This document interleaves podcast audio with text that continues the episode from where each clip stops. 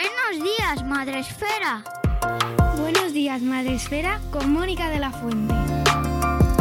Buenos días, Madre Esfera. Bienvenidos un día más al podcast de nuestra comunidad. Hoy os acercamos a una conversación que queremos ir haciendo de manera recurrente sobre la infertilidad, porque es una temática que aquí en Madresfera pues tiene hasta categoría propia en los premios Madresfera y que tiene muchas voces, tiene muchas historias que creemos que nos ayudan a todos mm, a ampliar nuestras perspectivas, a aprender y a entender un poco mejor pues una faceta o una parte de nuestra comunidad que por sus propias características a veces cuesta un poco conocerla.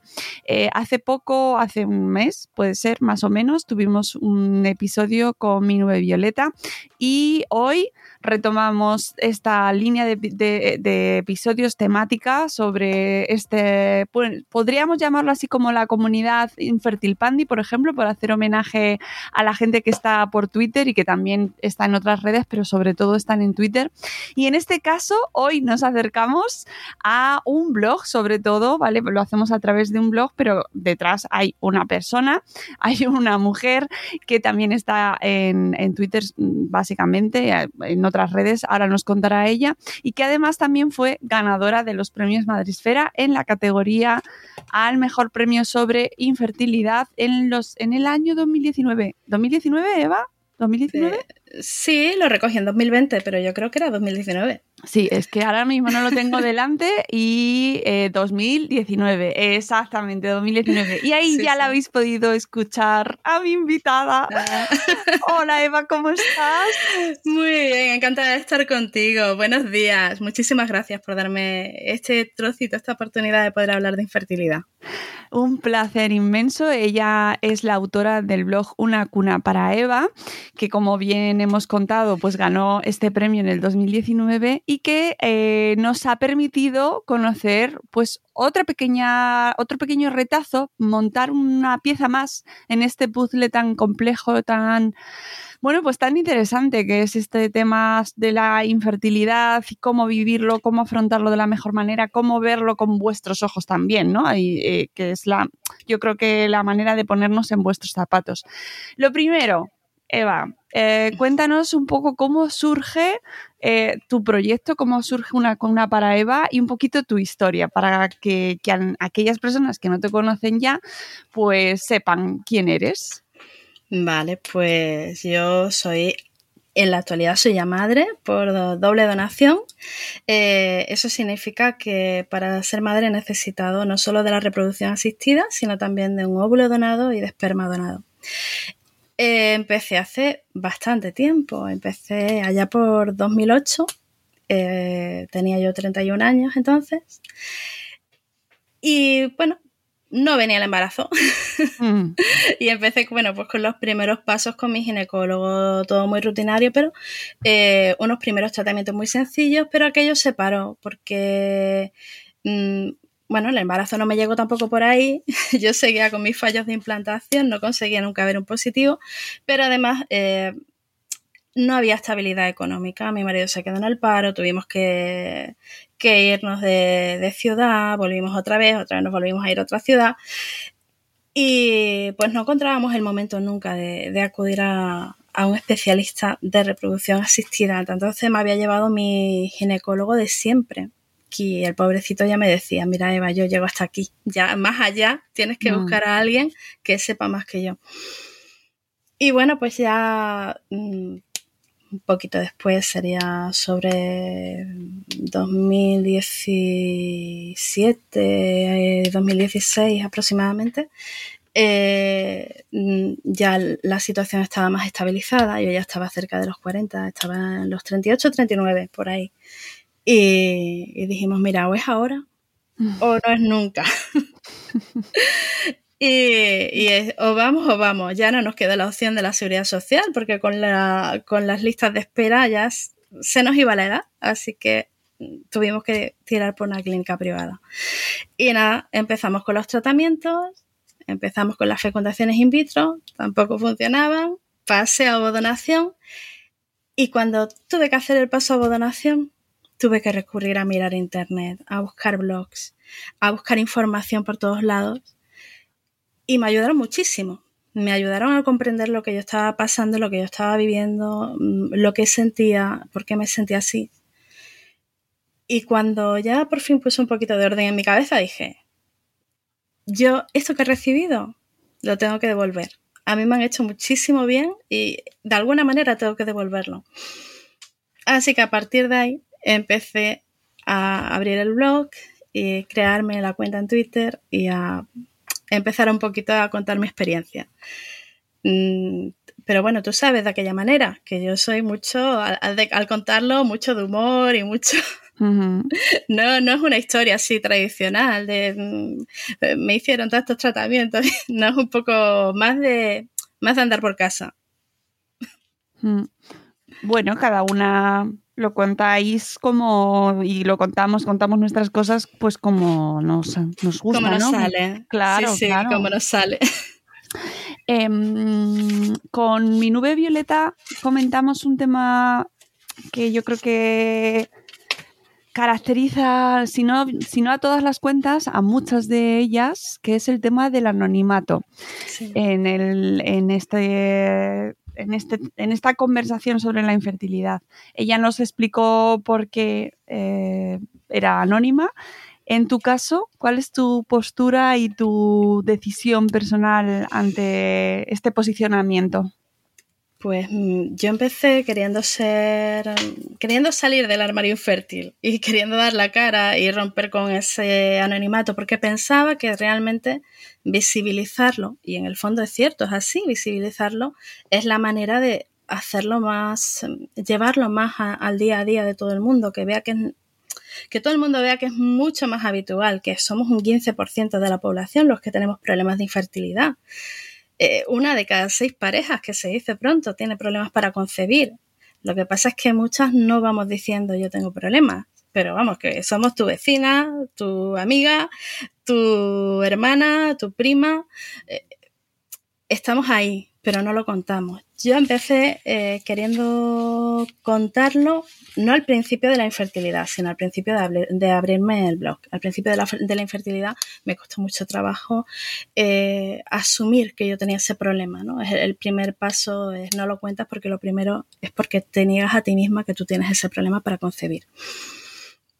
Y ya cuando me decidí a abrir el blog y a, dar la cara, mm, lo tenía más o menos claro, pero unos años después ya cuando me quedé embarazada y tuve a mi hijo, si la infertilidad lleva un tabú y cierto estigma, cuando es por donación de gametos todavía hay más estigma, todavía más tabú. Y ahí sí que me paré y dije, Eva, mm, tienes que dar un pasito atrás, no es por ti, es por tu hijo, porque no sabes qué le pueden decir a él. Y claro, yo a él le voy a contar su origen, porque entiendo que es la forma mm, mejor para que él lo entienda y lo lleve como algo natural. Pero es que quiero ser yo quien se lo cuente. No quiero que llegue alguien y se lo cuente no sé de qué manera. Y entonces, eh, al final, eh, ese pasito atrás, ¿no? De volver otra vez a, a meterme un poquito en mi cascarita y decir, bueno, pues mejor no cuento. Mejor no cuento nada, pero es que es verdad que te llevas muchos comentarios en, la calle, ¿no? De, personas a veces que no conoces de nada o incluso de personas de tu propia familia que te, dicen cosas que, que no te esperas y, eso hace que, casi, vamos, no todas, pero un gran porcentaje de, la comunidad de Fertil Pandit tiene sus cuentas anónimas. Hmm.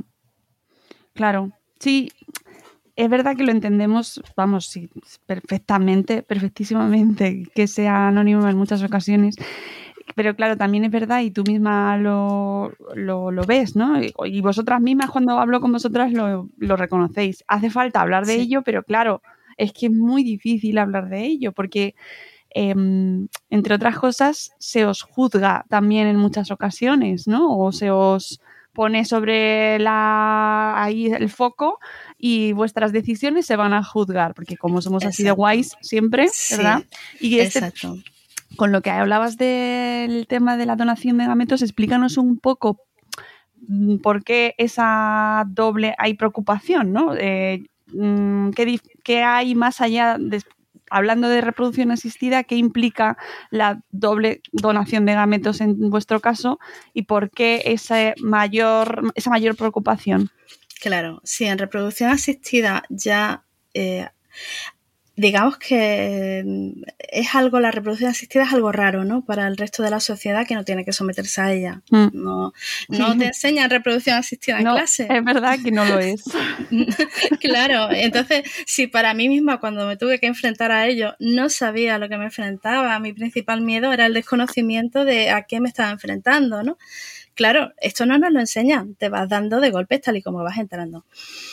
Entonces, eh, ya, de por sí es raro, ¿no? Eh, la gente tiene la concepción del niño probeta que está metido en un vasito, en una vasija de cristal, eh, lo ve como extraño, como que tiene implicaciones éticas, pese a que, bueno, son tus, en principio en reproducción asistida son tus gametos, son tus propios óvulos, el esperma de tu marido, Vale, pero cuando ya metemos encima la donación de óvulos, sobre todo, porque parece que con la donación de esperma no hay, esa, no hay hmm. ese problema. Pero con la donación de óvulos encima ya, además de eso, además de que parece que es algo antinatural, que estás jugando con la naturaleza, que vas en contra del destino, en contra de Dios, también te pueden decir que es pecado.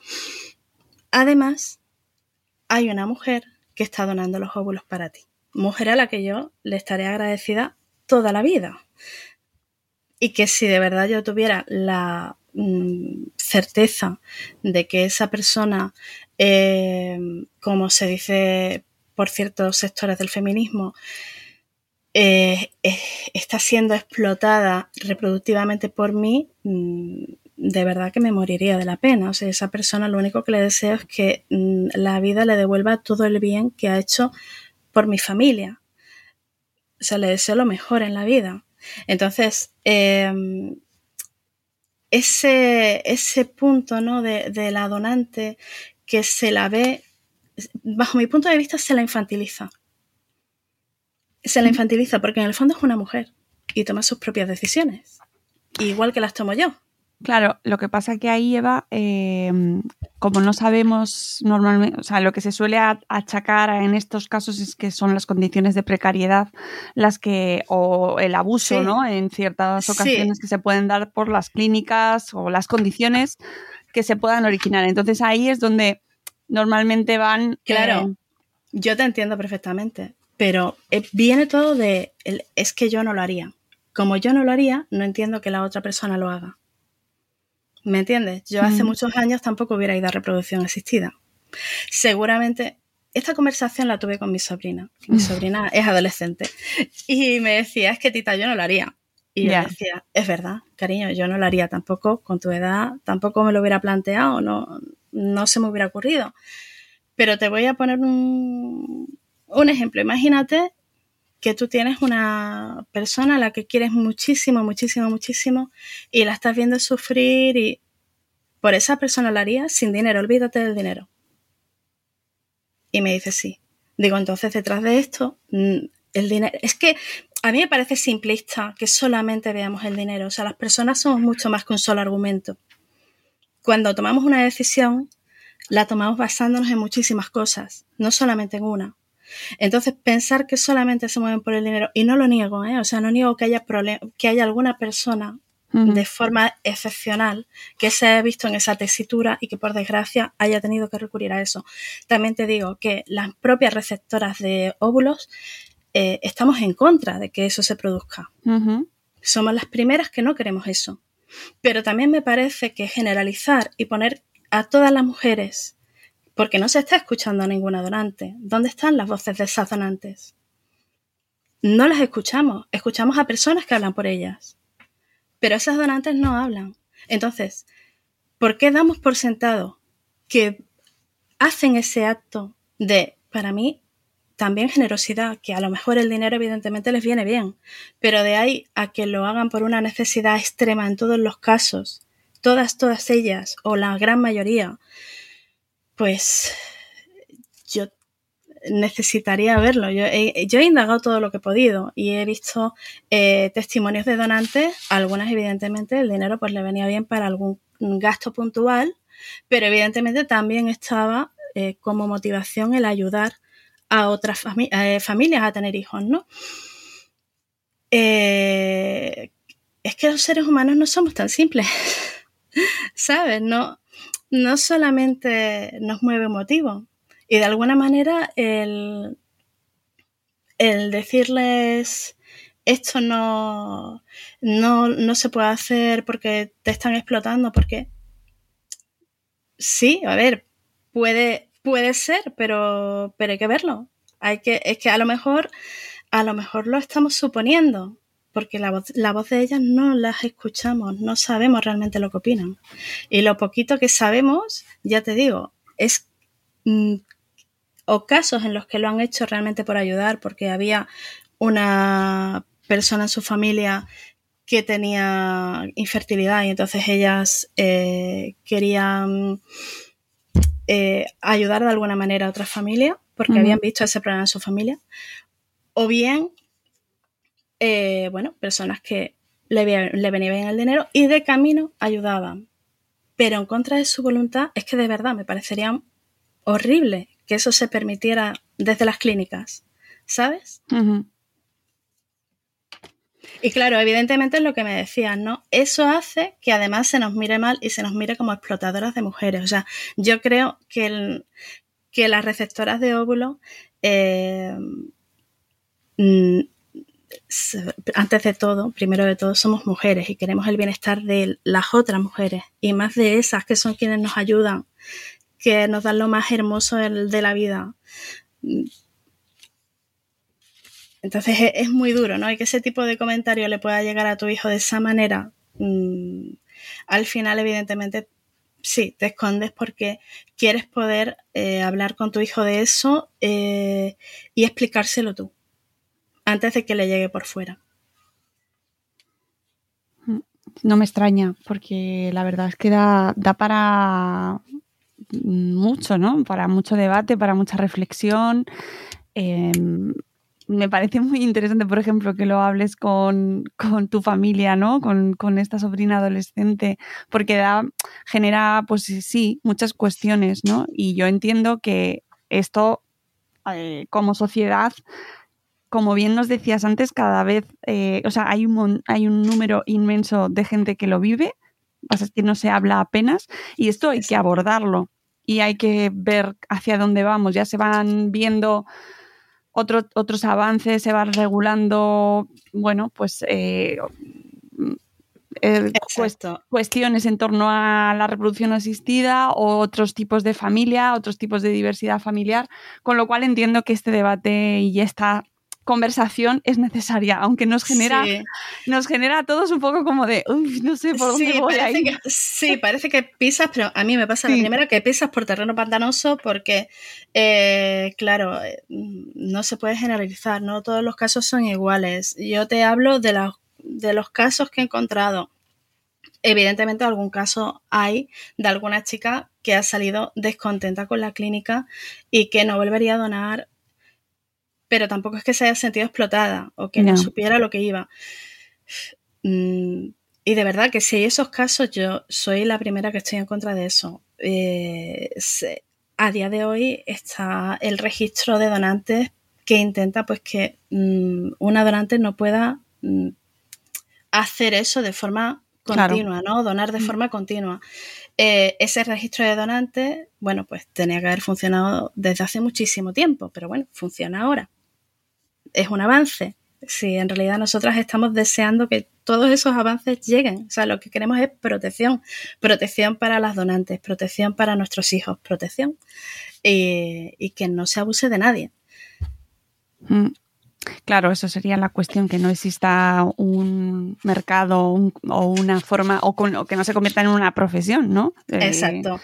A ver, es complicado que se convierta en una profesión porque Em, es un procedimiento que es, es, complicado. Eh, no voy a decir doloroso, pero es molesto. Eh, te requiere estar yendo a la clínica diariamente a que te pongan, pues te pinchen las hormonas. Eh, luego la punción requiere un día o dos de reposo en tu casa. Dedicarte a eso como profesión mm, pues, y además con ese registro que solamente permite seis nacidos vivos, que a partir de ahí ya no puedes donar más, o si hay algún tipo de problema eh, genético que los niños eh, tengan alguna enfermedad eh, genética que se demuestra que viene del donante y que sea grave y tal, tampoco se puede, tampoco pueden donar. Entonces, cada vez se va haciendo eso más complicado. Yo no sé hasta qué punto alguien lo ha podido hacer alguna vez. Quizás en el tema de donación de esperma antiguamente hubiera sido más sencillo. Yo en el tema de donación de óvulos lo veo más complicado. Lo veo yo, ¿eh? a lo mejor me, equivoco por completo y, hay gente que lo ha hecho así. Pero, pero en definitiva es eso, ¿no? Si tenemos, nos queda la duda de que eso se puede dar así, pues hagamos todo lo posible para que cambie y no quede ninguna duda para nadie, porque las primeras interesadas en que esa duda no esté somos nosotras.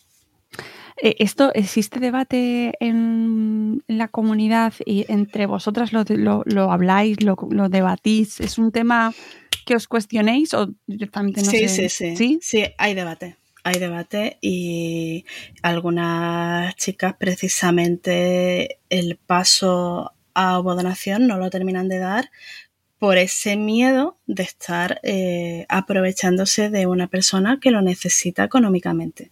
O sea, eso mm. existe. Yo me he encontrado con chicas que efectivamente su única opción era la donación y era tal el reparo que tenían a que eso, eh, eso que era una posibilidad fuera, fuera así, fuera real, que, que no, han sido capaces de dar el paso. Y se habla.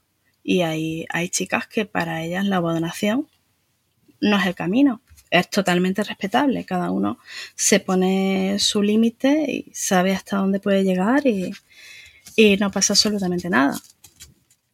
Mm. Claro, eso, esto antes que, que hablaba sobre que no se eh, enseña sobre reproducción asistida, todos estos debates, todas estas cuestiones, eh, claro, a, mucha gente es que ni se lo huele. O sea, no, no, le suenan a China. Nada, ¿no? Y esto sí que me parece muy interesante porque mm, también lo hablé con mi nube Violeta cuando hablamos con ella. Em, ¿Cuánta falta nos hace, Eva, aprender eh, sobre nuestro propio cuerpo, sobre cómo funciona nuestro, nuestra biología, sobre qué...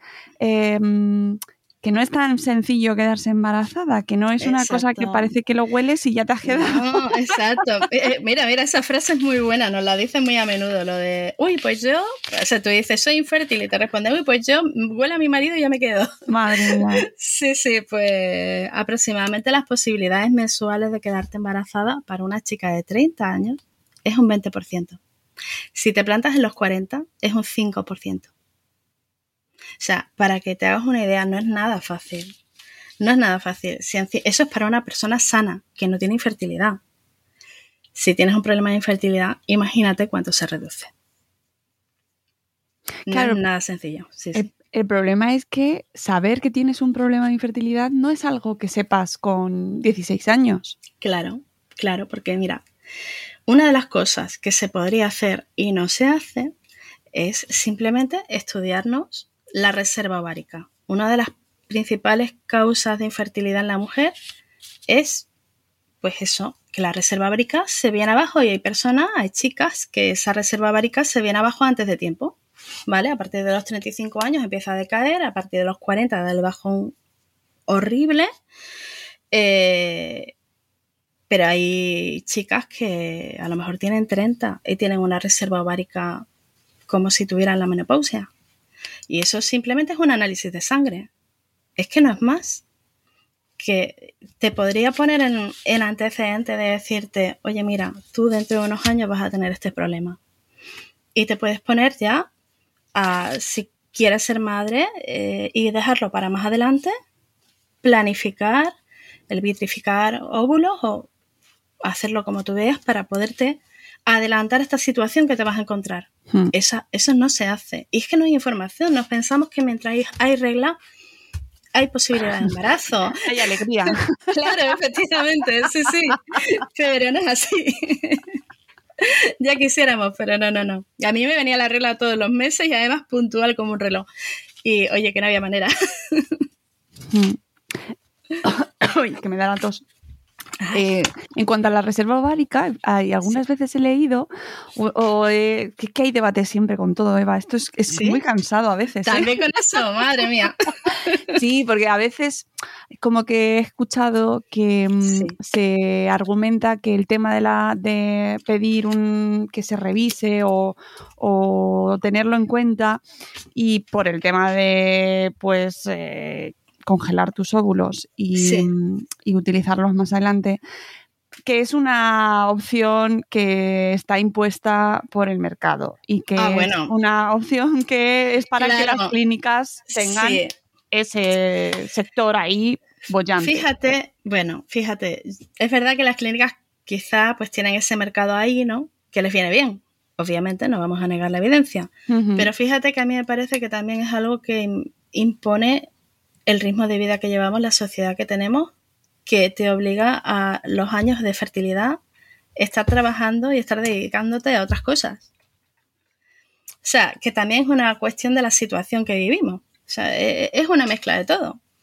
Pero que sí es verdad, evidentemente no todo el mundo. Problemas de fertilidad, ya te digo, es un 15%. De esos problemas que tengan, mm, pues, mm, eh, ya te digo, un problema de reserva ovárica, que puede ser un 10%, un 20%, no te sé decir, ¿eh?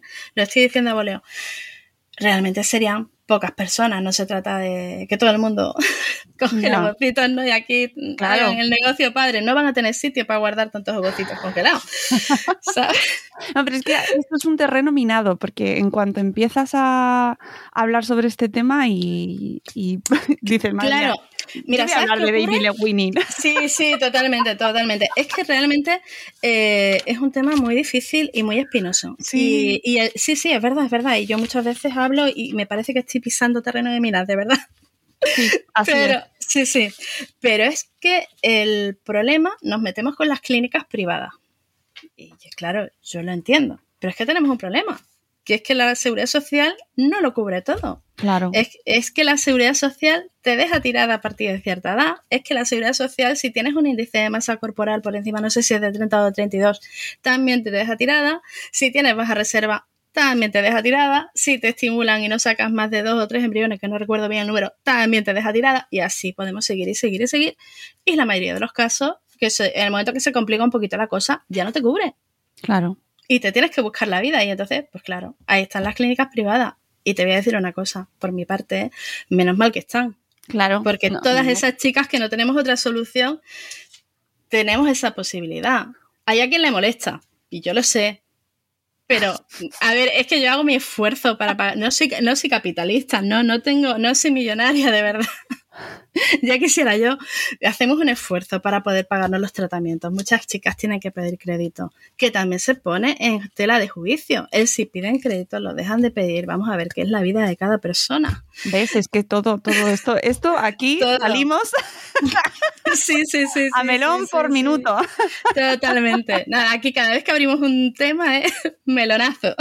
claro, claro, claro. Es, verdad que además mm, eh, con el tema de las clínicas privadas, ni mucho menos ataque, porque efectivamente, eh, pues si no existieran, habría muchísima gente que se quedaría sin esa atención, que todo tiene que tener un equilibrio, como hablábamos antes con la donación de, de gametos. Ojalá esté todo bien regulado, bien revisado, que no existan casos eh, en los que nadie se vaya, eh, Exacto. que se pueda sentir estafado o maltratado, ¿no? Pero eh, Exacto, ni la más mínima sombra de dudas queremos sobre eso. O sea, queremos que esté todo clarísimo y que las eh, donantes estén tratadas con muchísimo cariño, con muchísimo respeto, que se les explique todo las veces que haga falta, que tengan atención médica, atención psicológica y atención de lo que necesiten. ¿Sabes? O sea, mm, queremos pues lo mismo que nos gustaría para nosotras. O sea, que las traten con el mismo respeto y el mismo cariño. Si es que no somos ogros, ¿sabes? Somos personas normales, normales y corrientes. Claro. Lo que pasa es que hay mucho estigma también por ahí. No, no, es que es, esto es abrir el cajón y, y, por, y luego dices, bueno, pues claro, yo también entiendo que al final prefieran no hablar. O sea, te soy sincera, es que hay, es un tema en el que empiezas a, claro. Claro, porque además te encuentras que muchas personas ya tienen hecha su, idea de cómo es. No lo han visto desde dentro, pero tienen su idea. Mm. De, de oídas, de lo que han leído en la prensa, de lo que, que a veces coges la prensa, lees y dices, madre mía, ¿por dónde pillo esta noticia? ¿Sabes?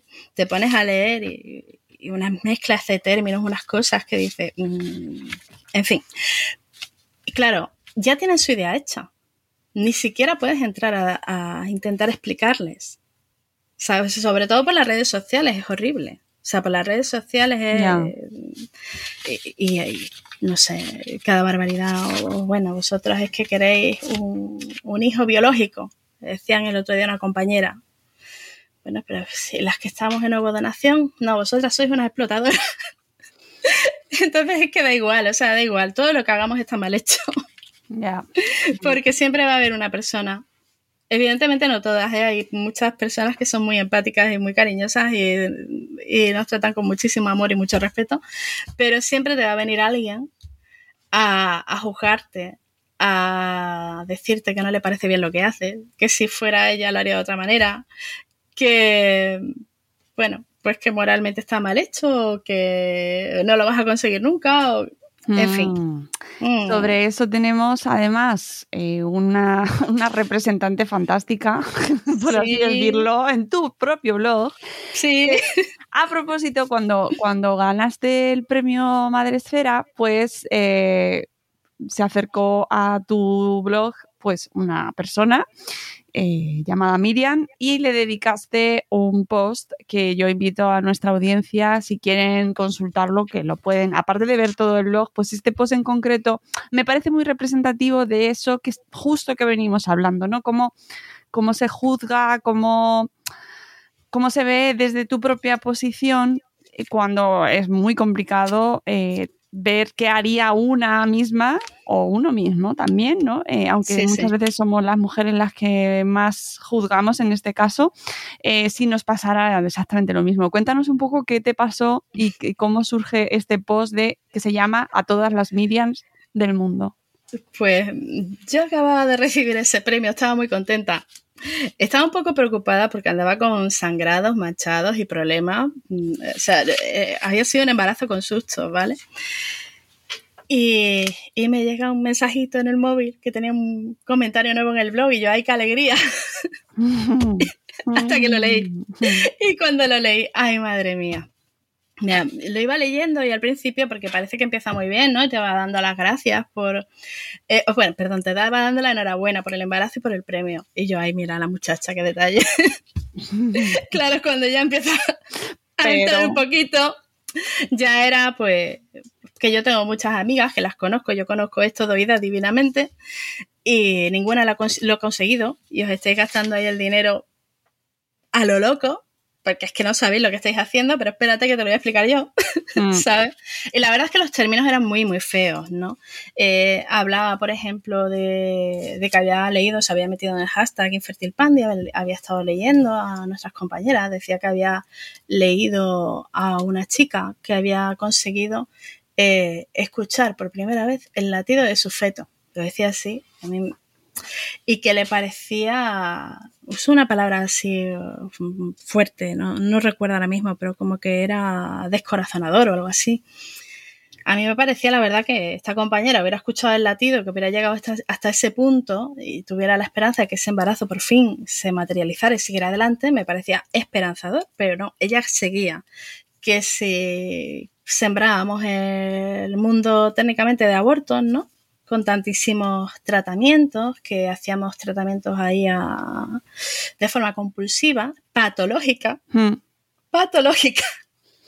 Sí, no, en varias frases incluso, porque estaba lo que decía y lo que se entendía entre líneas, ¿no? Hmm. Y claro, se entendían muchas cosas. Por un lado, que estábamos todas un poco tocadas de la cabeza, que que íbamos pues como desesperadas, ¿no? A los tratamientos sin pensar en nada y nos íbamos jaleando unas a otras para seguir y seguir, seguir, aunque cayéramos enfermas, aunque... Eh, daba igual. Lo, lo que pudiera pasar daba igual, era seguir de forma compulsiva. Y, y, finalmente pues nos recomendaba adoptar porque parece ser que no sabíamos que tenemos esa posibilidad. Nada, que pues eso viene un poco a iluminarnos porque tú sabes. Y, y, claro, te da... A mí me dio mucha... Por un lado me dio mucha tristeza leer ese comentario. Porque era eh, el resumen perfecto de lo que nos suelen decir siempre, mm. pero todo de golpe. Y además algunas compañeras mías lo, lo leyeron y, y, se sintieron fatal. Y yo tardé en contestar porque, claro, yo estaba escribiendo el post. Ya. ¿Sabes? Y a veces me, me, da la sensación de que es un defecto que tenemos todos, ¿eh? no, no solamente esta chica en concreto, ¿no? Que eso de querer dar lecciones a otros y explicarles cómo tienen que hacer las cosas de algo que a lo mejor el otro es experto y nosotros no tenemos ni idea. Mm. Pero pasa, pasa a menudo en general, aunque está feo generalizar, pasa en general. Y, en esto, en la infertilidad, pasa demasiado a menudo. Eh, da la sensación ¿no? de que hemos ido al médico sin plantearnos de verdad las posibilidades que teníamos, sin ver eh, si había otras opciones. Y luego además esa sensación que te queda de que cada vez que te dicen una cosa de esta te tienes que estar justificando. ¿Por qué tomas cada decisión? Y frente a todo el mundo. Sea, te viene una persona, te viene en el autobús y te pregunta, ¿y tú no tienes niños? No, no, no tengo. Ah, pero que no te gusta. Y tú, espérate, me estás diciendo mala persona, me parece, pero espérate, pues vamos, retrocedemos. Ahora te tengo que explicar por qué no tengo. Entonces parece que tienes que ir que te tienes que estar justificando constantemente de algo que es una enfermedad, que la infertilidad es una enfermedad. Que lo reconoce así la Organización Mundial de la Salud. Yo sé que es difícil de, de entender, ¿no? Porque dices, uy, una enfermedad, pero una le, le afecta esto y a otra le afecta a lo otro. Bueno, es que digamos que es como mm, la, el primer síntoma visible, ¿no? Hmm. Que te encuentras ahí y dices, uy, no me quedo embarazada. Bueno, pues detrás hay algo y es físico. No te lo estás inventando. No está en tu mente. No te vas a quedar embarazada por mucho que te relajes. Bueno, con el paso del tiempo, si lo que tienes así, pues a lo mejor es una baja reserva o tal, a lo mejor te puedes quedar, ¿no? Pero si tienes una infertilidad pues del tipo de la mía, ¿no? Que era una esterilidad, que no conseguía el embarazo ni a la de tres años, años y años, pues yo me podía relajar y me podía ir de spa y bueno, que yo, el que quiera de verdad, para que me pague, que hacemos un estudio, me pague el spa y yo me voy todas las veces que quiera a ver si... Sí, sí, eso, eso tan típico, ¿no? De cuando te relajes, eh, te quedas. Exacto, exacto, exacto. Y la verdad es que mmm, te das cuenta de que hay una imagen en la sociedad que quizás está propiciada por, la, por las series de televisión, por las películas. Por... ¿Tú te acuerdas de la mano que me hace la cuna? Claro. ¿Quién era la mala? una infértil. una infértil roba niño. Porque esa es otra.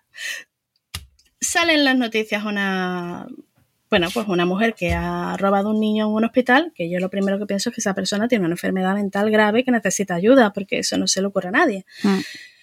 Y lo primero que dicen es, era infértil. Y dice, bueno, espérate. Por encima de que fuera infértil tendría un problema, porque mm, verás que infértiles somos muchísimas, no se nos ocurre meternos en un hospital a robarle al niño a nadie. Mm. Pues eso es lo que ocurre, que hay como una visión que está como muy Claro, nosotras no salimos del armario, no terminamos de contar realmente lo que hay por miedo a que nos digan cosas, ¿no? Y luego la imagen que se da es la de las películas, de las de las series, que están tan exageradas, tan llevadas al extremo y al límite. Y... Claro, y, y a eso eh, añadamos que la sociedad cada vez vivimos más años, que las mujeres cada vez tenemos hijos más tarde, es más difícil tener hijos cuanto más tarde lo intentas o te pones a ello. Mm, cierto. Que la sociedad tampoco pone fácil em, la crianza o ni la conciliación, ni la, conciliación ni la maternidad. Y entonces al final se crea como una, una psicosis aquí, ¿no? Una paranoia eh, social en la cual se te pide y se te exige que tengas hijos porque es tu naturaleza. Eh, pero por otro lado se pone cada vez más complicado, pero cuando te quieres poner porque ya no te queda más remedio no puedes esperar más, em, tampoco se, mira bien. Es decir, ahora te vamos a pedir que los tengas, pero ahora que te pones a ello, lo estás intentando con todas tus fuerzas, lo estás intentando demasiado fuerte, ¿no? Exacto, exacto. Es que te estás poniendo demasiado, ya te estás obsesionando y eso ya, no está pasando, ¿no? Sí, exacto, exacto. Sí, sí, es así. Es, eh, tendrías que haber sido madre. Claro. No las, no lo has sido. Ahora que tienes que serlo, mira, ahora no me viene bien que lo seas, ¿sabes? Ahora ya te estás poniendo demasiado intensa. Además, tampoco me lo cuentes demasiado. exacto, y no me lo cuentes porque además, pues mira, hace poco me lo comentó una amiga. Me, ha, dicho, me ha dicho una amiga, mira, estas cosas no me las cuentes porque no sé, no sé cómo, eh, cómo ayudarte, no sé qué decirte. ¡Ostras! Sí, sí. A ver, no, no digo nombres, ¿eh? yo. No, no, no. Se dice el pecador, pero no se dice el pecado. ¡Ostras! Sí, sí, sí. Nos dicen cosas así a veces. Es verdad que a veces es complicado ponerte en el lugar de la otra persona, ¿vale? Cuando son cosas muy duras, son cosas muy fuertes, es complicado ponerte en ese lugar y decir. ¿Qué le digo yo a esta mujer? Que yo qué sé, pues no puede tener hijos, tiene que recurrir a la donación, o a lo mejor ha tenido un aborto, pues a lo mejor simplemente basta con que escuches, sabes que no, esa persona no te lo está contando para que le resuelvas la vida. Mm. Necesitas simplemente una amiga que la escuche y punto. Y a lo mejor un abrazo. Pero es que no, no hace falta más. Eso, el, el estar ahí. Pero si esas cosas, ese tipo de comentarios están ahí y duelen, duelen. Por eso al final, pues volvemos al principio, ¿no? Por eso al final el anonimato y el no contar y el no decir y esconderte porque ¿y para qué le voy a contar esto? Si fíjate, si esta me dijo esto, que me va a decir esta otra? Mm, mejor no digo nada. Claro, y luego también puede pasar, como leía el otro día en, en Twitter, eh, que tampoco, una vez ya lo has tenido, tampoco te puedes quejar demasiado si la crianza está siendo dura, ¿no? Porque, mira, ya, o sea, después de todo lo que nos hemos llevado contigo, ahora, por favor, no quiero escuchar ni una rabieta, ¿no? Te hemos ayudado, ¿no? A ver, yo puedo, yo lo entiendo un poco, ¿eh? Porque, claro, en, Twitter, sí, claro, convivimos realidades muy diferentes. Y a la misma vez te puedes encontrar una chica que acaba de pasar por un aborto. Claro. Y otra chica, pero que lo acaba de pasar, pues, hace, hace un día. Y, y a lo mejor no era un aborto en la semana 8. ¿Sabes lo que te digo, no? A lo mejor era un aborto ya avanzado en la semana 20, 25. Y, y al lado tienes a otra que con toda la razón también, pues está diciendo, ay, madre mía, la lactancia, la grieta, la perla, que nos duermos por las noches, que... Y claro, la primera es así, y a lo mejor ese día quisiera entrar en Twitter y hablar con alguna chica, a ver si, bueno, pues se desahoga un poco y tal, y el héroe de la perla dice, mm, que yo acabo de tener un aborto y me está bajando la leche para un niño que no pueda amamantar. Entonces, claro, es una realidad muy complicada. Es muy complicado el, el mantener el equilibrio entre las dos partes para no hacer daño a ninguna, porque evidentemente las que han sido madres tienen todo el derecho del mundo a pedir ayuda, porque eh, hay muchas cosas que desconoces y otras madres te pueden ayudar a quejarte, a decir, oye, pues mi niño no me come, no me duerme, no, ¿sabes? Claro. Claro. Y, y por otro lado, también hay que proteger a esas otras compañeras. Entonces, bueno, ahí estamos. A ver cómo podemos hacerlo. De momento intentamos funcionar con unos hashtags ahí mm, infertil preñis, infertil mami, que las que están más sensibles los pueden bloquear para que no les salgan ese tipo de información. Entonces, bueno, intentamos hacerlo. No sé si sirve de mucho, pero bueno, por lo menos está la intención, que la intención es importante también. Jo, eh, sobre todo tenerlo en cuenta, que es verdad que, a ver, yo entiendo que si te pones a pensar en todas las situaciones de los millones de usuarios de, por ejemplo, de Twitter. Al final no hablas. Claro. te cierras la cuenta y te vas. Claro, hay un punto ahí que yo entiendo. A ver, no, no puedes ponerte en la piel de todo el mundo, todas las situaciones. Pero bueno, también es verdad que una vez has visto que has provocado una reacción X, pues no pasa nada, se pide perdón o se Mm, lo siento y lo tengo en cuenta. Y además, yo creo que sobre todo en determinados contextos sí que hace, pues yo que sé, por ejemplo, en el caso de la amiga aquí, mm, no presente, ausente, pero mencionada, sí. Sí, pues, pues hombre, ahí en esos casos eh, sí que sería bueno tener un poquito más de empatía y por eso también es bueno hablar de esto, ¿no? Porque hay mucha gente ni que, que es que, nada, nada. ni, ni por asomo se lo, se lo puede llegar a plantear. Y, claro, ah. es, claro, ¿no? Es que, eh, ¿cómo te pones tú en el lugar de algo que no sabes que existe? Es que es invisible, la infertilidad es invisible. Tú no te quedas. Y lo primero que haces es, bueno, pero el mes que viene ya me quedaré. O sea, esto no me va a pasar a mí. Claro. claro, cuando vas viendo que no te, que sigues sin quedarte, mmm, pues evidentemente piensas que, bueno, ya te quedará, lo sigues postergando, ¿no? Hasta pedir ayuda. Y aún así, como hay esa, también ese estigma, que sí que lo hay, es menor, pero lo hay, como de que somos menos mujeres, de que somos menos válidas, de que... Pues claro, haces así, pero escúchame, no porque esté la... Yo creo que la gente que te dice ciertas frases no las piensa. Mm. ¿De acuerdo? O sea, no creo que realmente lo pienses de verdad, sino que te larga la frase y ni siquiera se ha planteado lo que te está diciendo. Se lo repiten porque es la frase que decía su madre, su abuela, su tía y, su tío y su primo. Y bueno, como siempre ha funcionado, pues yo la suelto, la meto aquí y ya está, ¿no? Pero sí que mm, sientes que, que la, esa... Te iba a decir algo y se me ha ido. No lo sé exactamente. se me ha ido. Pero bueno, al fin y al cabo es eso, ¿no? Que hay muchísimas, nos ponen etiquetas a las, a las infértiles como a todo el mundo, ¿no? Eh, se nos ponen unas etiquetas y esas etiquetas pues son un poquito complicadas de, de levantar, ¿no? De, de decir, no, mira, somos totalmente, cada una somos diferentes, ¿no? estas etiquetas no, no van con nadie. Sí, no, no, no ayuda el hecho de generalizar, porque evidentemente hay para situaciones de todo tipo. Una de las cuestiones a las que, que, también me parece, em, bueno, pues dura, pero que creo que también hay que eh, plantearla es y que sale un poco aludida en ese post de la conocida como Miriam, em, hasta, o sea, ¿cómo os planteáis o cómo se plantea o cómo te planteaste tú ese punto de, decir hasta aquí voy a llegar? Es decir, mm, el, ¿cuándo lo dejas? ¿Cuándo se termina la búsqueda? Claro.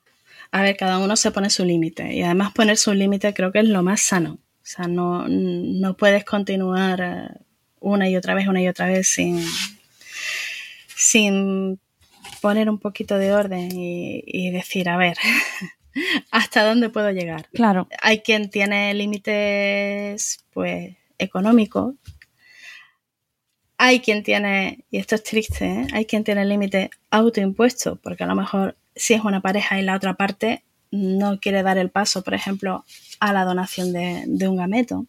Entonces le viene impuesto pues, desde fuera y eso, eso es más complicado para mí el límite era eh, que a mí me quedara la tranquilidad de haber probado, de haber hecho lo posible para, quedarme embarazada. O sea, em, claro, mi problema es que era origen desconocido, ¿vale? Si yo hubiera tenido un diagnóstico hubiera sido muy diferente, me hubiera puesto a lo mejor un límite económico, un límite de transferencias, mm. pero claro, no tener diagnóstico, ir haciendo pruebas y pruebas y no salía cuál era el problema, pues claro, se te queda siempre la duda. Eh, ¿Estará en el óvulo? ¿Estará en el espermatozoide? Pues bueno, pues nuestro límite era finalmente, porque es lo último que se cambia, se cambia al final, eh, probar a cambiar el espermatozoide. Llegamos hasta ahí. Si no funciona, nos paramos. Y hubo un momento con, la pandemia en la que estuve a punto de adelantar el límite y no llegar ahí. ¿eh? Uh. Porque me pilló justo, justo con el cierre de las clínicas y, y, todo estaba muy feo, muy mal. Y estuve a punto de decir, bueno, lo llegué a decir, llegué a parar el tratamiento y llamar a mi médico y decirle, lo dejamos aquí. Lo que pasa es que luego me lo repensé. Dije, no, mi límite era el otro, venga, vamos. Pero sí, un límite siempre, siempre hay que poner. No. Creo que no, no es sano psicológicamente el estar pensando en sigo, sigo, sigo, sigo, sigo y no saber hasta cuándo. Hay personas que también el límite es de edad. Dice, bueno, pues hasta que cumpla los 40 o los 45. O, o hay quien dice, no, pues yo hasta los 50, que creo que es la edad que marca la ley. Y eh, todo este proceso eh, que afecta, tiene que afectar muchísimo, me imagino, a, la salud mental. ¿Cómo lo vivís? ¿Tenéis apoyo? ¿Tenéis soporte? Eh, ¿Lo tenéis que buscar externo? ¿Tenéis ayuda desde la clínica? Porque ya entiendo yo que la seguridad social. Sí, no, vamos. No, no, ni por eso vamos. vamos ni verlo, ¿no? A ver, hoy en día hay más clínicas que ofrecen el servicio psicológico gratuito y eso se agradece, se agradece muchísimo. Eh, otras lo tienen, pero lo tienes que pagar. O sea, la mayoría ofrecen el psicólogo. Otra cosa es que si ya eh, entra dentro del tratamiento o no, que la verdad creo que sería un avance si todas las clínicas te incluyera dentro del precio del tratamiento el psicólogo. Creo que es algo necesario. Eh, yo en mi caso tenía que haber recurrido al psicólogo y no lo hice. Pero reconozco que en mea culpa tenía que haberlo hecho y solamente hubo un momento en el que sí mm, ya no podía más, no podía más y cogí a una amiga psicóloga, eso sí es verdad. Cogí a una amiga, la llamé. Mi amiga Alicia lo sabe, que la llamé y, le dije, no puedo más. Y, me estuvo echando una manita. Y fue justamente en esos momentos finales, esos en los que dije, ya se acabó aquí, se acabó, ya no sigo. Pues ahí. Pero es muy necesario ¿eh? el apoyo emocional porque es... Eh, los tratamientos de reproducción asistida son el pensar que por fin tienes la causa ahí o la solución y vas a conseguirlo. Y claro, no siempre se consigue. Y no siempre se consigue a la primera. Pero es que muchas, bueno, muchas veces, muchas veces no se consiguen en la primera y en la segunda. Y otras eh, se tarda mucho más y en algunas te vas sin haberlo conseguido. Y, y lidiar con eso no es sencillo. Esas subidas y bajadas emocionales que no sabes qué va a ser, porque claro, es la incertidumbre de cómo va a ser tu vida, ¿Qué va a pasar? ¿Lo vas a conseguir? ¿No lo vas a conseguir? Te vas a tener que reinventar porque tú tenías una idea de cómo iba a ser tu vida y, no es así. Mm, cuesta trabajo, cuesta trabajo, hace falta ayuda. Claro, y todos esos procesos que vas viviendo y en un entorno en el que a lo mejor pues mm, estoy pensando en amigos o familia que no lo sabe y, tienen que asistir, o tienen que asistir por decirlo de una manera, ¿eh?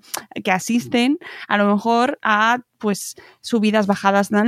Pues, pues, diciendo, madre mía, esta mujer, ¿no? Que pienso yo, me pongo ahí en el lugar de, grupo de amigos. Claro, hay muchos malentendidos y muchas cosas que a lo mejor no se entienden porque no se cuentan. Por ponerte un ejemplo, mm, mi sobrino se bautizó y yo no fui al bautizo y a mí me tienen que estar poniendo verde.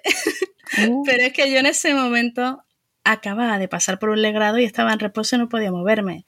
Y mi sobrino se bautizó a 700 kilómetros. O sea, no era al lado de mi casa. Entonces, claro, hay situaciones así en las que, pues, comida, reuniones de amigos, tal, que a lo mejor tendrías que ir y no puedes ir.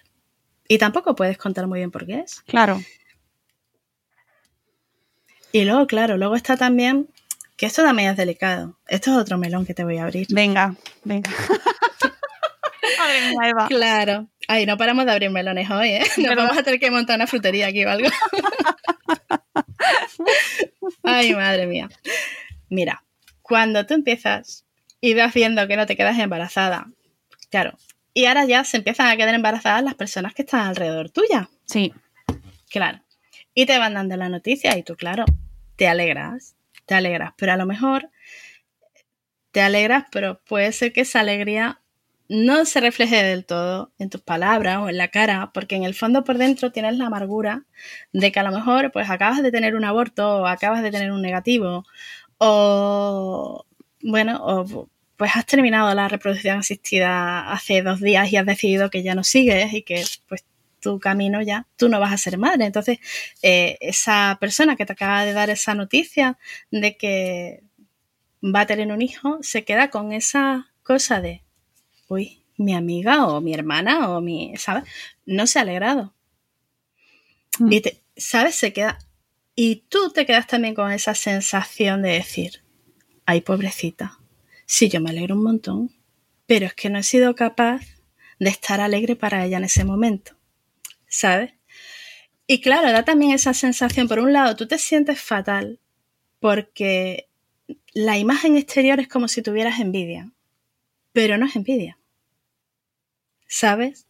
Es ese recordatorio de que mm, tú esa vida ya no la vas a poder tener.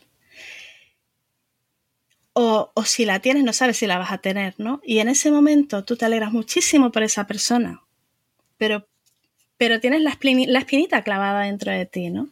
Pues eso también genera, eh, genera mucha controversia. Genera mm. mucha controversia porque parece que es que eh, no somos buenas personas o no, no, conseguimos alegrarnos, pero es que es algo que le puede pasar a cualquiera en otros, en otros campos de la vida, en otros ámbitos, ¿no? El que tú tengas un problema determinado y te venga otra persona, yo qué sé, pues, por ponerte un ejemplo, tonto, ¿no? Pues mira, eh, hay un derrumbe y se me derrumba la casa. Y me llegas tú y me dices, pues me acabo de comprar una casa nueva, monísima, una mansión preciosa. Y tú te quedas, mmm, me alegro mucho. Pero, o sea, son cosas que no, no nos ponemos, no terminamos de ponernos en el, en el lugar de, de la situación, porque no, si no lo hemos vivido cuesta mucho trabajo entenderlo, ¿no? Pero tiene muchas aristas emocionales eh, la infertilidad, muchísimas. Sí. Y, además, en el caso de la casa, a lo mejor la otra persona lo puede saber, pero en el caso de la infertilidad, en muchas ocasiones, a lo mejor la otra persona Exacto, ni siquiera lo sabe. Ni siquiera lo sabe, con lo cual eh, eh, la incomunicación ahí. Total. Mm, claro. Total. Es difícil. Es muy difícil porque yo pues entiendo ambas partes, claro, lógico. Sí, sí es complicado y, además pues vas viendo que te vas separando de tus amistades de siempre porque cada vez te vas sintiendo más incómodo. Si lo cuentas porque te van cayendo comentarios que no, que no vienen al caso. Del tipo, relájate, para lo que dan los niños, te presto a los míos, la naturaleza es sabia, eh, eso es porque el universo sabrá, eh, ¿sabes? Entonces, claro, si lo cuentas mal, y si no lo cuentas, pues en determinados momentos pues pueden pasar esas circunstancias, esas situaciones en las que mm, no hay comunicación y no... Eh, ellos no entienden porque tú a lo mejor te puedes ausentar un día y, o que no estés alegre o que no estés contenta o que en un momento determinado no, no tengas ganas de fiesta. ¿Sabes que me he acordado de otro melón que vamos a abrir? uy. Venga, dale. dale. Mira, yo ya, yo ya, a estas alturas. A por todas, ¿no? Sí, porque además en tu blog también lo mencionas y, y, ¿por qué no? Hablemos de las vacaciones en los sitios uh. niños. Ay, madre, madre mía. Eso es un melonazo también, ¿eh? te, diré, te diré, siendo súper, bueno, he sido sincera toda la entrevista, pero en este caso me cuesta, o sea, siempre que lo he leído el debate, me ha costado mucho ponerme en el otro lado, ¿sabes? Porque, claro, siempre estoy luchando contra la niñofobia eh, eh, y, me cuesta mucho porque no, en ciertas ocasiones he llegado a, sentir como que eh, estabais en otro bando, ¿no? Y, y claro, mm, quiero, quiero entender. ¿Quieres entender? No, y que conste que lo entiendo, pero es verdad que a veces en redes, sobre todo, porque en persona esto no se da, pero en redes sí se, sí se da esa polarización tóxica. Sí, y luego también que en redes hay muy poco espacio para entender y entonces pues suena todo como mucho más radical y, no se encuentra ese término medio que yo creo que tampoco... Claro, sí, que sí que existe, que existe. Claro que existe, claro que existe. A ver, en mi blog lo deje estupendamente, ¿eh? Se puede, podéis pasaros por ahí y leerlo. Total. Efectivamente, porque lo pone claro, claro. A ver, eh, evidentemente, una persona infértil que se va de vacaciones y hace tres días que ha tenido una pérdida o ha tenido un negativo y lo está pasando mal, pues es posible que lo que menos quiera sea irse a un hotel de vacaciones tipo Chiqui Park. ¿Vale?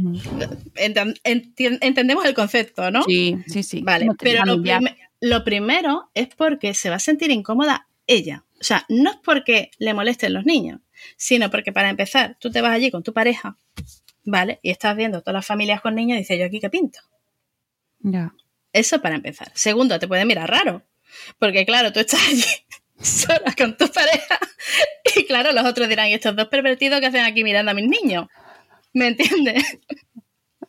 claro, es que seamos sinceros, no pintamos, no pegamos ni con cola. Nos gustaría pegar, y a mí me gustaría tener un niño para poder ir a esos sitios, pero bueno, ahora ya lo tengo, ya voy a poder ir bien.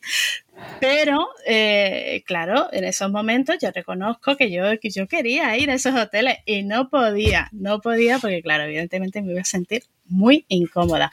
Y no es que me molestaran los niños en sí, sino que yo sentía que no pegaba. Ahora bien, que existan sitios donde se prohíba la entrada a los menores y que esos sitios además sean sitios que sean, vamos a decir, aptos para menores, porque claro, eh, imagínate una casa de apuestas, ¿no? Estamos de acuerdo que ahí mm, está bien que no entre un niño, ¿no? Pues claro, a mí no me parece bien que un niño no pueda entrar. ¿De acuerdo? Pero sí que entiendo que hay, que sí que existen distintos tipos de turismo y que una infértil, si quiere buscarse un eh, destino de vacaciones donde sea eh, pues más difícil encontrarse niños. A mí me estoy, yo me yo estoy ahora mismo acordando de un sitio que estuve en Asturias, precioso, vale, perdido en la montaña, súper perdido, que yo te digo yo que con un niño chico no te metes ahí, ¿vale? Con una sauna preciosa, maravillosa. Con un niño pequeño allí no te metes. ¿Había algunos niños? Sí, había algunos, pero no era lo más. Pues claro, buscas ese tipo de turismo. ¿Por qué? Porque te sientes más a gusto. ¿Por qué? Porque te encuentras que la mayoría de las personas que van a ese tipo de turismo son parejas, no son familias. Entonces, como que desentonas un poco menos. ¿Entiendes? Entonces, eh, no es tanto la prohibición, sino que sí es verdad que nosotras preferimos yo en este caso ya te digo que ya no, ya ya puedo, puedo integrarme sin sentirme un alien, pero preferimos otro tipo de turismo donde nos sentimos más cómodas. Y eso no significa que vayamos odiando niños, ni que queramos que les cierren las puertas de, los hoteles a los niños, ni de los restaurantes, que por cierto, cuando pues, publicaste aquello, yo me quedé alucinada de que hubiera tantísimos sitios y restaurantes y tal donde no dejaran entrar a los niños. Realmente me sorprendió. Mm. Pensaba que era algo minoritario. Me imagino que a lo mejor eh, por aquí, por Andalucía, a lo mejor no es tan común y a lo mejor un poquito más hacia Madrid, hacia arriba, puede que sea más habitual. Pero mm, no es que me parezca correcto que se les prohíba la entrada, ¿vale? Yo lo veo más como una cuestión de...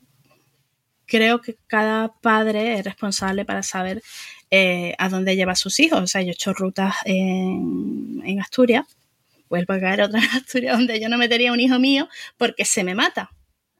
¿Vale? Eh, en la puerta de, de, la montaña no dice no entre usted con hijo. Mm, gracias a Dios, no. Eh, ¿Vale? No lo dice, pero creo que está dentro de la prudencia con un agujero que hay entre, entre en mitad del camino de un metro que tienes que saltarlo, que como un niño pequeño yo no iría ahí. Pero, oye, habrá quien sí que vaya. Seguro, aquí Porque se sienta seguro para hacerlo, pero yo no, porque sé que se me mata fijo. Sí, no, sí te entiendo, entiendo el argumento perfectamente, pero es verdad que saltan chispas cuando sale el tema y, en realidad es una cuestión de, entender la otra postura, pero a veces enconan las actitudes ahí de repente, ¿no? Los argumentos, como no quiero ver ni un niño en mis vacaciones, entonces claro, ya saltamos ahí los padres y madres. Claro, yo es que recuerdo aquel, aquel debate. recuerdo aquel debate. Y recuerdo que fue una chica, que además, además me acuerdo muy bien de la chica porque no ha podido ser madre. Y, y esa, esa muchacha decía, yo agradezco que existan este tipo de sitios porque así puedo ir de vacaciones y no sentirme, y no sentirme mal. O sea, yo entiendo que no es que, jolín, no es convertir ahora todos los hoteles en sitios que, que no estén accesibles para niños, sino que bueno, que si hay es dentro de la oferta. Es que creo que era muy poquito, me parece que era un... Es que no, quiero hablarlo, lo tenía publicado en el blog, me parece, pero era un porcentaje muy pequeñito. No recuerdo, un 1%, un 5%, no quiero mentir, eh, porque no me acuerdo, pero sí recuerdo que era un porcentaje pequeñito. Entonces, si, mientras sea un porcentaje pequeño, mm, no, veo, no lo veo mal en el sentido de que bueno, hay algún tipo de persona que se puede beneficiar de eso. Claro, si eso se extiende y pasa a ser un porcentaje, ya no digo mayoritario ni muchísimo menos, sino representativo, ¿Vale? Mm, ya es preocupante, ya es preocupante. Y yo creo que en ese sentido nos entendemos todos, ¿no? Siento decirte que... que es más representativo de lo que creo, ¿no? Sí, no, a ver, no tengo la cifra delante y no... Pero lo que sí sé es que es una tendencia... Al alza. En, al alza en, la, en, la, en el turismo en general. Y he hablado de esto con... Cuando publicó Bebé a Bordo su libro sobre viajar con niños, lo hablamos porque salió... Bueno, aquello tema, evidentemente. Y, hablamos de ese tema porque además ella, pues, evidentemente, estaba a favor de que los niños pudiesen ir a todos lados, pero está, ella lo, ve igual que lo vemos todos los demás, que es una tendencia. Como el mercado ha detectado que hay un grupo de gente que tiene mucha pasta. Pero que ya te digo yo que las infértiles no somos, ¿eh? que nos lo dejamos en los tratamientos. Claro. no nos da para el hotel. Para el hotel no nos da. un, solo dato, ¿eh? Yo no me voy de vacaciones desde que empecé los tratamientos. Eso es, mira, es un apunte muy interesante. Entonces, eh, habría que sacaros de ahí, de, ese grupo, pero evidentemente, claro, la tendencia está ahí, ¿no? Y el, el al final, bueno, no, a lo mejor no es tan eh, grande la cantidad de gente que lo demanda, pero sí en el momento en el que hay esa, la industria detecta o el mercado o, las empresas detectan que existe un perfil de gente con poder adquisitivo chachi que me va que me va a venir mucho más si le, si le vendo además un concepto cool, porque encima lo peor es que se relaciona con un concepto como, como más elevado, más sofisticado, más moderno, más... a, mí eso, a mí eso es lo que me repatea. realmente, por lo poco que me informé en su momento, era ilegal. O sea, que realmente se tenía que quedar como una recomendación y no lo pueden. Mm, claro, pero. Mm, pero, claro, claro. ahí. Está ahí, ahí. porque si tú lo ofreces como, por ejemplo, lo que se ofrece mucho son alojamientos eh, de hoteles, eh, así como cabinas privadas en las cabañas, en el bosque o cosas súper, súper exclusivas y eh, no, ¿cómo se llama? Free, mm, children free. Ah, sí, sí, sí. Que a mí, fíjate, o sea, eh, me parece un concepto como, como que contrasta mucho con lo que estamos hablando, ¿no? El concepto children free con el, con el mundo infertil pandy. Es como me rompe un poco la cabeza, ¿sabes? Sí, no, no, no, pero ya te digo que son dos cosas diferentes. sí, yo creo que la, persona infértil no va buscando un, un, hotel children free por quitarse todos los niños no, no, no es por un. Es que parece que es como un odio a los niños, ¿no? no, es todo lo contrario. Si nos estamos dejando la vida por ser madres, ¿no? No. Es que realmente eh, intentas alejarte del otro tipo de turismo. Hmm. Y claro, ¿qué te queda? Pues te queda el turismo en la montaña perdida, en el último pico, ¿Sabes? Que dices, bueno, pues estoy más, pero por, porque sea un turismo más tranquilo, que pues que en ese momento en el que tú estás mal, mm, pues encima sentirte que no encajas, porque el problema aquí realmente de la infertilidad es que no encajamos. No encajamos. ¿Sabes? Entonces, también en vacaciones no encajar, pues claro. Entonces yo entiendo que si hay un hotel que ofrece el Children Free y les cuadra, pues diga, uy, pues vamos a probarlo. Es más caro, es más caro. Exacto, es mucho más caro, ¿eh? Yo creo que no todo el mundo. Y las infértiles estamos muy a dos velas. Yo no quiero pisar ninguna idea de negocio ni nada, ¿eh? Por favor, aquí. No, no, no. Pero, pero al final estás aprovechando ahí una. bueno, no sé, no sé. No quiero meterme en más melones. No, no, mete, mete el melón.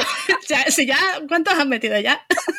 No, no, que, que, que yo luego me dicen, pero es verdad que, que es un tema delicadito y mm, al final entraríamos en debates, mm, ¿no? Si es si excluir a un sector de la sociedad eh, es, rentable, pues hasta qué punto es ético, ¿no? no. Yo, yo si lees el, mi entrada del blog, eh, intenté dejarlo sobre todo al final claro. Yo, a mí no me parecen bien las exclusiones de nadie. ¿Vale? Entiendo que dentro de la libertad de cada uno está que cada uno vaya donde quiera. Si tú eres infértil y te gusta ir al chiquipar, pues oye, mira, ¿sabes? Perfecto, ¿sabes? Y, en fin, que cada uno puede ir a donde quiera. Lo que pasa es que, bueno, tampoco podemos demonizar, que era un poco lo que pasó en aquel debate con aquella chica, que ella dijo, yo fui una vez a un hotel de esto y estuve muy gusto y a mí me gusta, y dijo eso, y se le echaron encima y le dijeron de todo, de todo, de todo hasta que adoptara, le dijeron de todo. Eh, claro, al final, eh, pues terminamos otra vez en, en los estigmas de siempre, en esa concepción mm, poco más que eh, decimonónica de que la mujer se ella misma se, genera la infertilidad, que es mala persona, que es que te lo merece, que claro, porque es que esto es el universo que se alineado para que tú no seas madre porque tú has hecho algo. Y si no lo has hecho tú, lo ha hecho tu mm, bisabuelo cuarto por línea materna, ¿sabes? Eh, bueno, ya sabes esto de los Sí, sí, las constelaciones. Las constelaciones familiares. Oye, también, también os constelan en, en, este sector. Bueno. Ay, por favor, por favor, es pseudociencia, es una... Claro. No, por favor. Claro, claro. Es que eh, esta gente se aprovechan de personas que mm, están en una situación de especial vulnerabilidad. Y una persona infértil que no sabe dónde está el problema, que estás haciendo pruebas, porque no siempre se encuentra un 5% de los casos de infertilidad, como mínimo, son de origen desconocido. Entonces, claro, ese 5% está ahí. Y si tú eres de ese 5% y no das con el problema, o incluso dando con el problema, empiezas a hacer transferencias y no te quedas, no te quedas y dices, bueno, pues aquí hay otra cosa. tu abuela. Porque esto no funciona. Claro, y empiezas a probarlo todo, te llega uno, te dice, esto abuela, que no se podía ver con la vecina de al lado. Nos reímos, pero es así, ¿eh? Es muy lamentable, de verdad, que aprovechen eh, enfermedades serias, infertilidad y demás para sacar dinero. ¿eh? Es muy lamentable.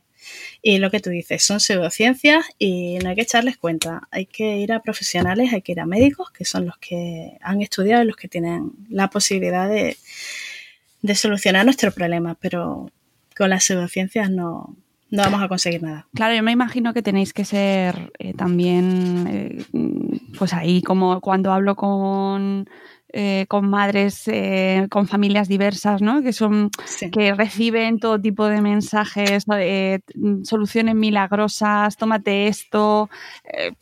es muy, tiene que ser muy, muy, muy, muy, muy, muy, muy, muchos muy difícil filtrar todo y no perder ahí un poco de repente un día decir, mira, total, que sí, lo voy a probar, que más, o sea, me voy a, me voy a pinchar, me voy a poner a ver acupuntura.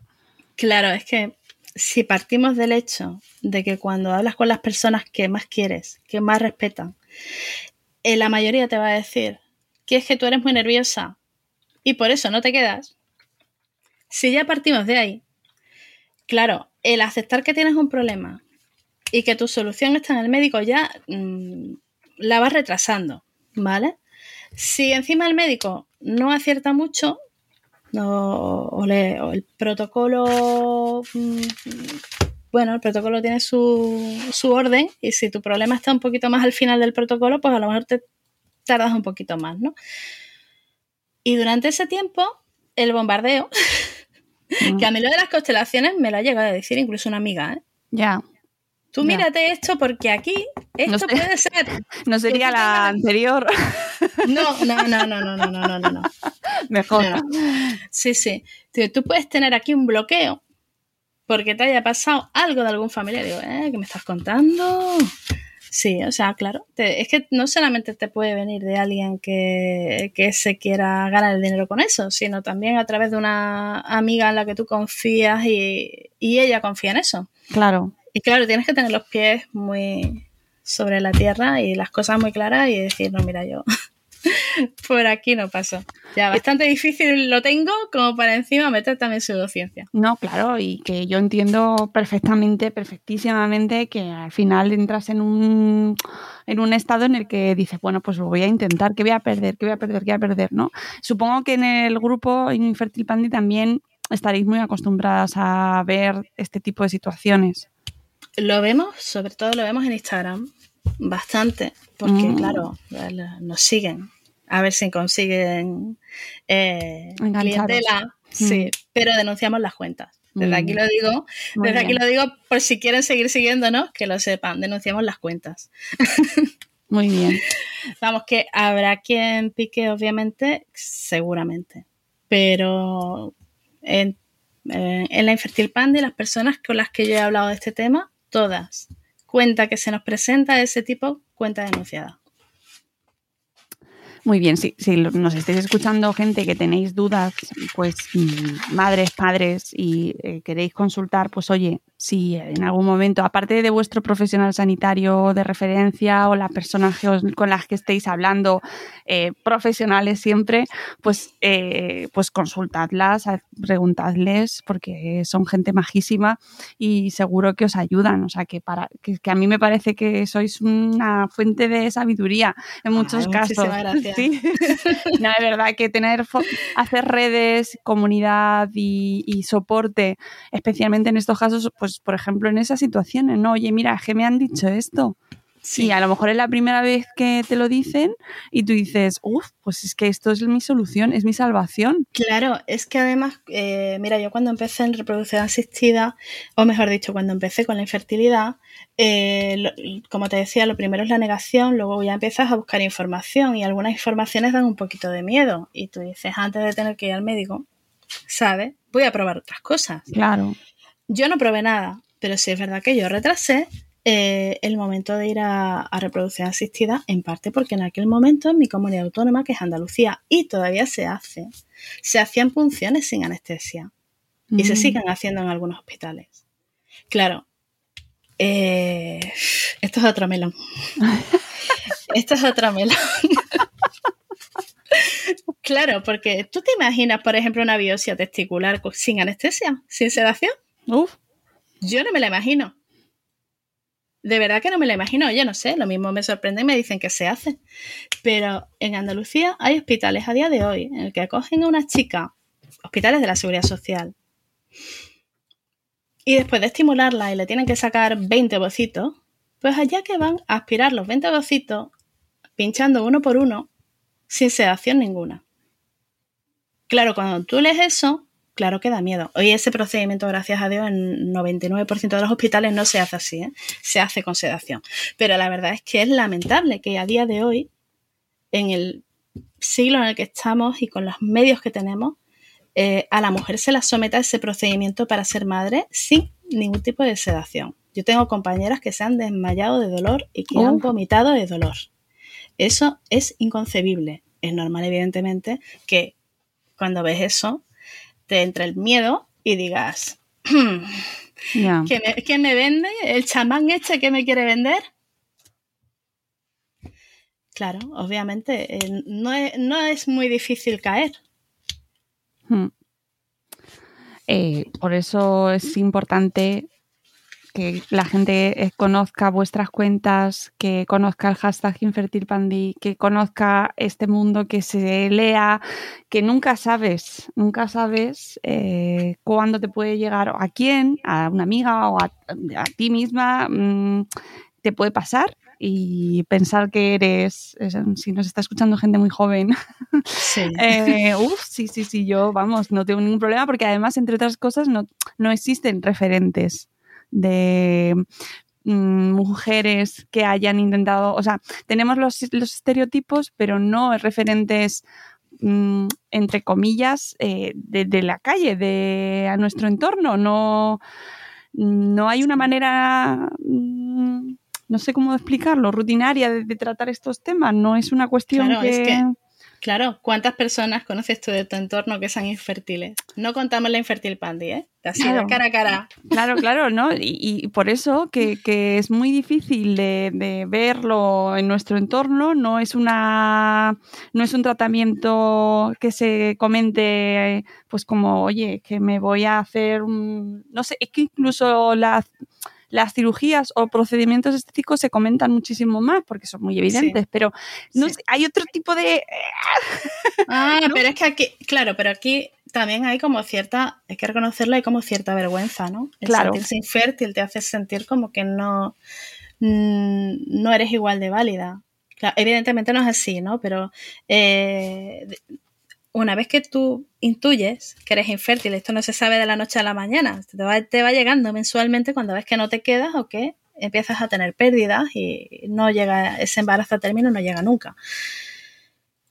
Claro, mm, no, no tenemos un manual que nos diga eh, si te pasa esto, eh, eres infértil y actúas así, así, así. No es que no se habla, es que en los colegios no hay información, es que nosotras mismas no hablamos del tema.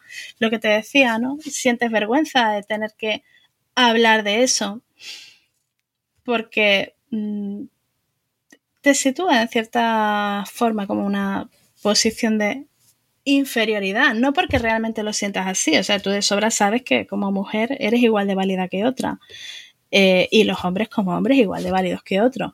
Pero sí es verdad que recibes a veces comentarios, ¿no? Que quedan a entrever eso, ¿no? Como que como no puedes tener hijos, eres menos válida, eres menos mujer. Hmm. Y el hombre, menos hombre. Yo creo que el hombre todavía es más, eh, más notorio ese, ese Sí, sí, ese, ese, da para otro programa. Sí, de hecho verás que no en las redes sociales apenas hay. Sí, muy poquito. Hay poquísimo que además contribuye a perpetuar esa idea de que los hombres están más alejados de la paternidad, ¿no? Que realmente ni lo comenten. Efectivamente, no es así. En tu, en tu blog también hay un post es precisamente dedicado a este tema y, hablar sobre ello y que ellos hablasen más sobre este tema contribuiría también a, a quitar esa imagen que tenemos a la que contribuimos entre todos de que al hombre le da un poco más igual, de que pone la semilla y te pira. claro, sí, parece que es así, pero no, bueno, de hecho en mi caso fue al revés, fue mi marido el que eh, siempre estaba ahí, pero venga, venga, ¿cuándo vamos a empezar a buscar? Y luego, ¿y cuándo vamos a empezar a ir? Él tuvo que esperarme a mí, mm, él tuvo que seguir mis tiempos, el pobre, porque él tenía muchas más ganas de, de ser padre, que parece que como la, como que todas las infértiles se, se confunde, ¿no? Ese deseo de ser madre, que parece que es como una obsesión, estamos obsesionadas y mm. no vemos otra cosa que el ser madre, pues, mm, o sea, no, no, hay, hay, vida más allá de la infertilidad. Es verdad que la infertilidad, cuando te metes en, en los tratamientos de reproducción asistida, como que lo ocupa todo, porque mm, bueno, pues estás todo el tiempo pendiente de la medicación, de los tratamientos y tal, pero en absoluto, ya te digo, en mi caso era mi marido el que pinchaba y, y tuvo que esperar a que yo dijera, venga, va, ahora es el momento. Y por cierto, el otro día me surgió la duda de si había algún foro por ahí masculino. ¿Eh? Sí, ¿Eh? sí, sí, y encontré. Espérate, que bueno. Encontré en Forocoches. Bueno, no me lo puedo creer. ¿En serio? ¿En Forocoches? Sí. Qué sorpresa. Qué sorpresa. Sí. Qué bueno, lo encontré. Encontré en forocoches que hablan del tema los chicos. Y alguna chica que también que entraba y decía, oye, que soy la mujer de fulanito. Bueno. Sí, sí, sí. Sí, sí, oye, os derivamos a la infertil pandi. Eh, ¿eh? Que aquí somos más, que allí son muy poquitos y aquí somos más y vais a tener más información. Veniros para acá. El mundo de forocoches nunca deja de sorprendernos. ¿A que sí? Yo me nunca. quedé. Yo me quedé, yo no me lo esperaba.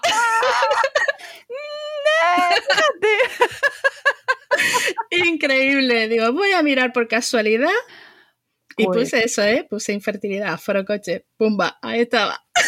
Pues mira, eh, me parece muy interesante buena noticia en ese sentido. Eh, a ver, que no tengo nada en contra de Foro Coches, es verdad que es un mundo que no me pertenece y no me corresponde y entonces pues no, no, estamos ahí en el mismo universo, pero me alegra, me alegra.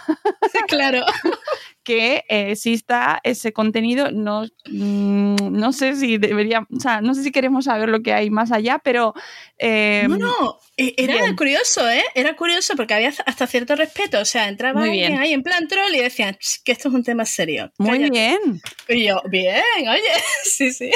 Por favor. Me sorprendió muchísimo, ¿eh? Me sorprendió porque tú sabes que Foro Coches es Foro Coches. Claro.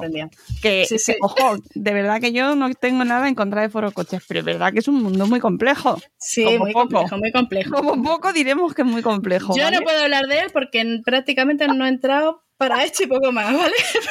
Pues ahora ya me ha picado a mí la curiosidad y voy a tener que echar un ojillo. Quieres saber, ¿eh? Quieres saber. Claro, claro, hombre, la verdad que me parece un tema muy interesante, pero oye, buena noticia que, exista eh, esa preocupación y yo animo a los hombres que están ahí con esa inquietud, pues que lo hablen también abiertamente, que salgan de ahí de foro coches porque también el resto del mundo también merecemos esa...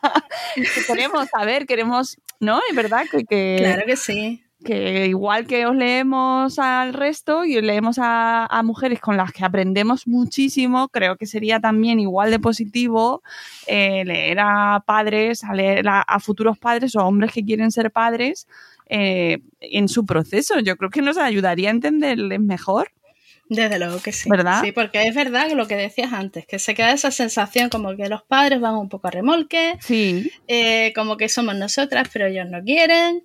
Y no es así. Lo que pasa es que yo creo que ellos son como más introvertidos y muchas veces en mitad del proceso este, como se centra todo el tratamiento sobre la mujer y es un tratamiento duro y es complicado.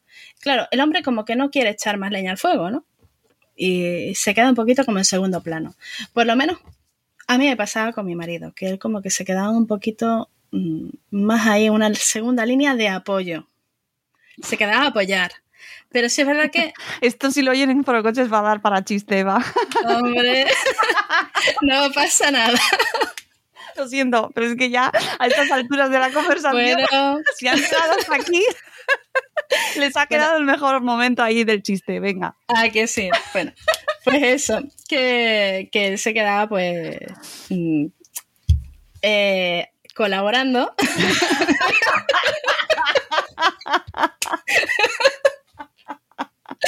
se quedaba colaborando en una segunda línea y, nada, muy. nada, él eh, ha sido ha sido un soporte muy importante. Vamos a tener que dejar la conversación. Yo creo que podemos cambiar otro melón.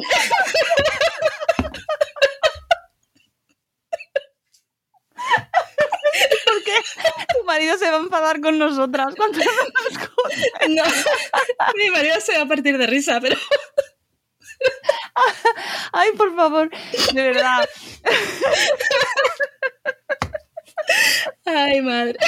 Eh, dicho esto, y, pues invitamos a, los hombres que nos escuchan que, que se han plantado en el minuto hay tantos de nuestra conversación que iba para 45, pero ya llevamos una hora y media. Eh, que, pues que, que os sabráis. os vayáis, sino que, que contéis las cosas y que esto es una parte de educación emocional que tenemos muy pendiente como sociedad y que también aquí eh, tiene una, un rol también muy importante y del que se debería hablar muchísimo, muchísimo, muchísimo, muchísimo más también. Y, y, ya más serio, es algo muy importante porque la pareja se debilita con, con los tratamientos, se puede debilitar, no siempre, pero se puede debilitar. Y el diálogo es fundamental. Y yo con mi marido hablaba muchísimo, muchísimo. Y si en algún momento yo lo veía así raro, que notaba, yo decía, ven para acá, que tenemos que hablar. y si no, pues me hablaba él, ¿no? A veces me sacaba el tema de él, pero eh, es fundamental hablar, hablar en pareja, de hecho, es, es importantísimo. Porque, claro, es que esto va a ser eterno, pero claro, hay muchísimas cosas. Eh, es que el problema es de la pareja. Siempre recae, parece que la infertilidad es femenina, pero no siempre es femenina. En la mitad de los casos aproximadamente es de los hombres, en la otra mitad más o menos es de las mujeres. Hay un... están como 30% hombres, 30 mujeres o 35 por ahí, luego hay como un 20 de causas mixtas, o sea, estamos repartidos más o menos par con par. Entonces es Em, es muy duro también para ellos. Y también necesitan desahogarse. Y también necesitan contar eh, cómo lo viven. Pero claro, a ellos es verdad que les cuesta más. Y luego además está ese sentimiento de culpa, ¿no? Hmm. De mi pareja no es padre o no es madre porque yo tengo el problema. Y además en la calle te tratan así como el culpable. Tú eres la culpable. Y eso, uh, esa palabra, ¿cómo escuece? Esa palabra es muy dura. Sí, sí, no, total. Vamos, que, son. Es que mm, hay tantos, tantos hilos de los que tirar, tantos, tantos, que mm, bueno, podríamos estar muchas más horas, pero vamos a tener que ir despidiendo. No, porque... no puede ser, no puede ser. Porque ya, eh, bueno, pues es que llevamos eso, pues es una hora y media, pero ya te digo que, que da para muchísimo porque realmente es, es, un tema apasionante sobre el que da para debatir, reflexionar, hasta reírnos incluso. Por supuesto, y, siempre. Y que, y que afecta a cada uno, a cada familia, a cada pareja, a cada madre soltera, a cada madre soltero que también estarán, supongo, bueno, pues tendrán sus procesos, em, pues les, les lleva, o sea, es que su vida, ¿no? De su, dinámica propia, sus circunstancias, la manera en la que lo viven, sus traumas, sus, mm, sus momentos vitales y, cada uno lo vive de una manera diferente y bueno, esto puede salir por, por cualquier sitio, pero hay que hablar de ello, amigos. Sí, sí, sí, cierto. Hay que hablarlo. Mm, es que si te lo guardas es peor. Hay que sacarlo. Y si no tienes con quién hablarlo, por lo que tú decías, ¿no? Que hay, personas que están solas en este proceso, que además esas madres solteras por elección son unas valientes. Bueno. Sí, ¿eh? eh chapo con ellas. Y luego, luego cuando son madres, mm, lo mismo. Y, eh, sin, ayuda y, tiran para adelante. Eh, de verdad que yo las admiro. Tengo unas cuantas amigas y, las admiro, pero profundamente. Mm, sí y, necesitan hablar. Y si no tienen a, nadie, pues mira, un psicólogo, un profesional. Y si no, pues aquí estamos la Infertil Pandi para lo que haga falta. Pero hay que, hay que soltar.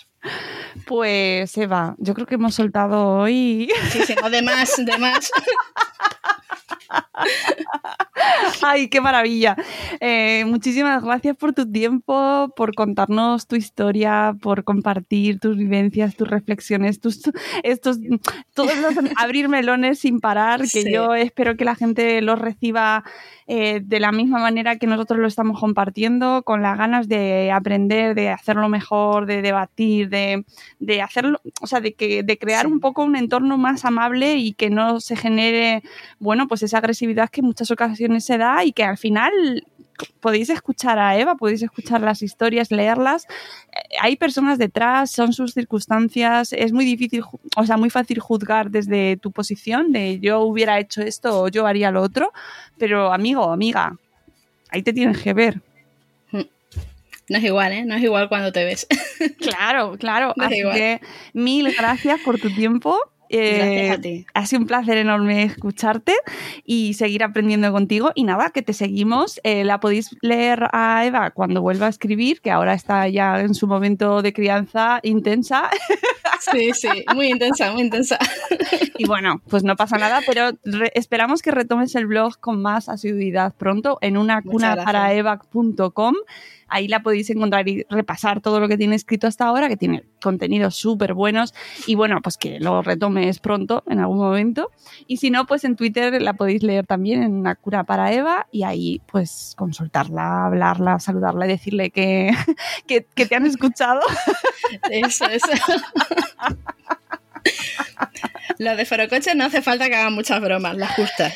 Eh, no, no, no, no, no, no, no, nada, no, que además, o sea, con tu- paz, paz, ¿vale? Eso. Pues nada, muchísimas gracias, de verdad, ha estado súper a gusto, se me ha hecho cortísimo. Cortísimo. Ha sido estar en mi casa. La próxima hablando persona. de siempre. Hombre, próxima por supuesto persona, que sí. Eva. Por supuesto que sí. Es lo que toca. Pues, Gracias amigos, de corazón. y, y un abrazo a tu marido también. Ay, yo se lo doy de tu parte. Amigos, nos vamos. Volveremos muy pronto en otro episodio de Buenos Días Madrefera. Espero que os haya resultado tan interesante como a mí este episodio. Traeremos más, hablaremos más sobre infertilidad, os lo prometemos, porque como veis esto da para, para muchísimo, así que seguiremos hablando sobre ello. Y nos vamos, que tengáis pues una tarde o un día, lo que estéis haciendo maravilloso. Hasta luego, Mariano. Adiós.